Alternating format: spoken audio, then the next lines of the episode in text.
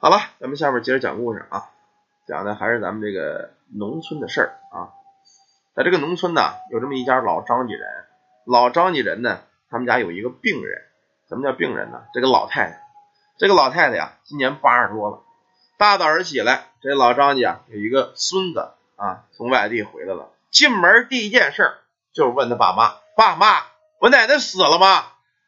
说他爸妈说了：“你奶奶没死啊，在屋子穿衣裳呢。”这孙子当时一拍大腿，哎呀，怎么还不死啊？你这要外人听着啊，这孙子得多不孝顺。可实际上，这孙子并不是不孝顺。他说这个老太太不死，没有别的意思，因为这老太太活着太受罪。人呐，活受罪，活受罪。什么叫活受罪啊？这老太太就这种情况。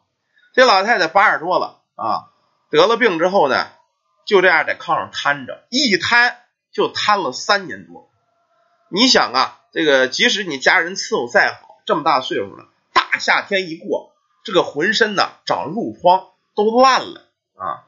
即使说每天你给他擦的太勤，因为他这个翻不了身，他动不了，也不能自理，靠着拉靠着尿，这身上啊长得一块一块这个烂疮，往外流能打水的。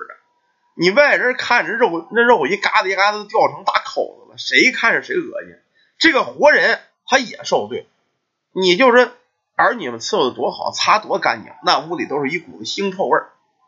他这小孙子呀，在外地上班啊，每这个他这他这个奶奶呀，他爸爸给他通知了好几回了，每回一打电话就是你快回来吧，奶奶不行了。回来之后，哎，看这老太太，说这这样的人，你说他真是去世了，也算是对他自个儿舒坦了。可是说着不行了，哎，没待一天半天缓过了；说着不行了，没待一天半天缓过了。这回呢还是这情况，他爸妈打电话说：“孩子，你快回来吧，说你奶奶不行了啊。”那孙子到家一进屋，问你爸爸怎么样了？奶奶死了吧？你说没死，又缓过了，又穿了衣裳。等一进屋一看呢，他这个奶奶他妈呢正给他脱寿衣呢。老太太这个寿衣从几年前就准备好了，是穿了脱，脱了穿，脱了穿，穿了脱，他就是不死。可是啊，你活人看着亲人在炕上这儿呀，浑身都烂了。你真是看着他活受罪啊，也是没办法啊。这会儿呢，他这个孙子进屋之后啊，看了看他奶奶，你说话吧也听不懂，就我在炕上，呃，就这样，跟他爸妈就说说爸妈不行啊，这么着吧，那个咱别咱别给我奶奶吃饭了啊。你说他这个样你让他活着，啊，你这这不活受罪吗？那肉担子上黄一块红一块，那能啊，一块一块的，滴滴答答。他一说这个呀，他妈眼泪也掉下来了啊！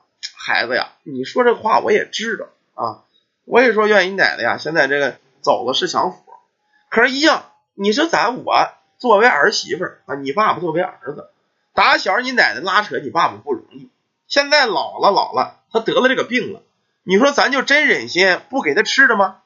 啊，真忍心说你说就不搭理他吗？你让他饿死啊？那不可能啊！这孙子叹了口气，跟他爸妈呀在这掉眼泪这会儿呢，他孙子想起一个事儿来，就跟他爸妈说：“说这个妈爸，我们呢单位有个同事，我们同事说过，有些人呢他老不死，是有可能是这个有什么债没偿还完。咱不行啊，找个先生给我奶奶查查这个事儿啊。我们单位有一个同事，他爸就是干这行的，就是这个门里的先生。咱不行啊，咱给人拿点钱。”给他看看，我奶奶呢？这要真是有外边的事儿，咱给他该送的送，真是能让他去极乐世界，也算是疼他了。他爸妈呀，一开始不信这个。你别看农村的，就觉着老人病了，该孝顺孝顺，该怎么着怎么着。可这三年下来，你再孝顺，老人浑身这样都烂了，现在一到夏天都招苍蝇招蛆，你擦的再干净也没有用，因为他这个苍蝇一旦往上一松，他就开始下种。都得拿那个针往外给他挑，这父母没辙了。一听孩子说这，说行吧，说你拿点钱找你同事他爸给咱查查啊，给咱问问，看看这个是怎么回事。就这么着，他这个孙子呀，带着他爸就是到那家去了。毕竟是他们同事家嘛，也不算是外人。到这一敲门，哎，正好他们同事在家。哎呦，你来了，兄弟，说走吧，嗯，进屋，我跟我爸说这事了，你说你看看吧，啊。进屋之后呢，他们家这个屋子也不特别大啊，在屋子有这么一个供桌，供桌上呢摆着牌位，摆着几个神佛像。进屋之后啊，跟他这个父亲想说说这个说大伯，你看我们家的我奶这事他爸说你不不，你不用说啊，那个供桌那儿看见了吗？当时一指供桌呀，当时呢这就这个孩子呀，老着急人呢也明白什么意思，人他爸那意思肯定是压点香火钱。当时呢也是他们家怎么说呢？毕竟给自个儿看事儿也挺当事儿的，掏了五百块钱就压在这个香炉底下了。然后他们同事他爸说你你坐这儿吧啊。你这个事儿呢，我们孩子也说了，我先给你上香查查到底怎么回事。当时就拿了九根香啊，这么一摞九根香，拿手这么一捏，这一香呢就成了一排。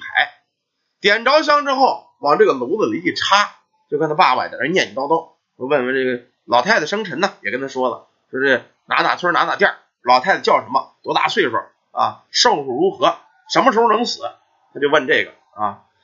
待会儿啊，问来问去，看了看这个香，这会儿他这个同事的爸爸就说了：“说你们家这老太太，我跟你说实话吧啊，其实人早就死了，只不过呢魂儿没走。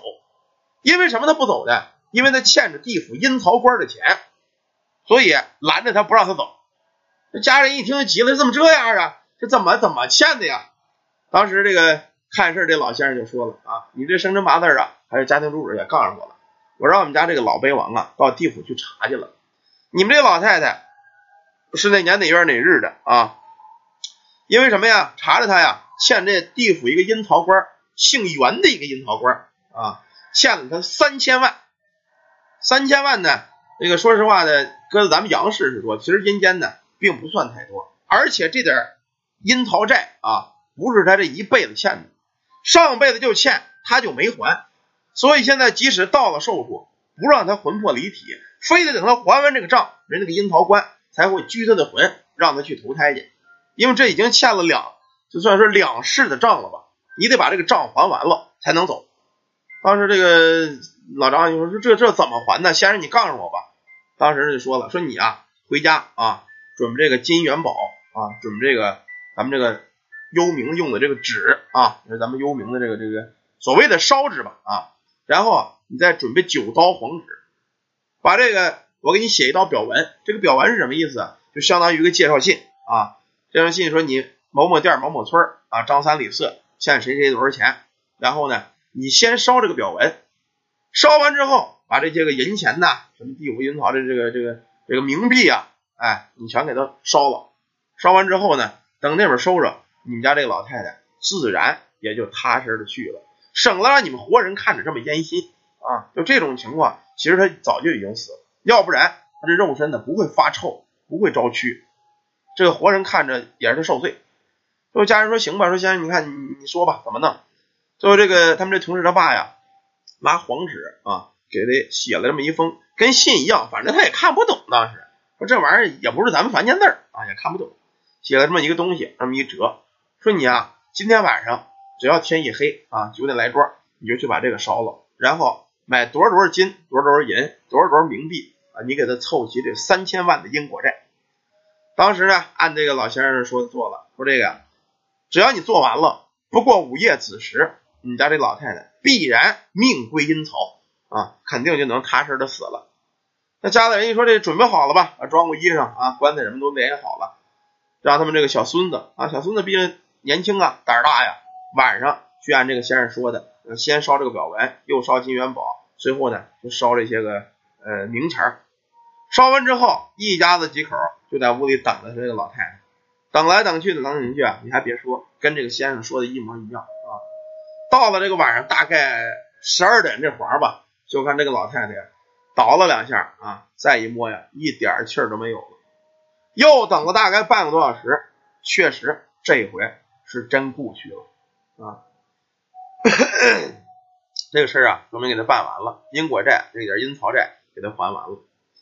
有时候人说人活受罪，活受罪啊，他这个情况基本上就是活受罪，并不是家人不孝顺，说这个不给他治病，也不是家人不伺候，这种情况他真是去世了以后啊，反倒对于他来说是享福。我们家以前有这么俩亲戚，也是这样啊，就是老了之后摔了一个跤。然后就起不来了，基本上是抗拉抗尿啊，那这个夏天的浑身长褥疮，你这看着多难受，对吗？所以说这是真是没办法的事儿啊。好了，一个关于这个欠因果债的啊，咱们这个讲到这儿，休息一会儿呢，一会儿咱们再讲下一个。感谢大家，感谢朋友们，弟兄们喜欢听故事，想进咱们。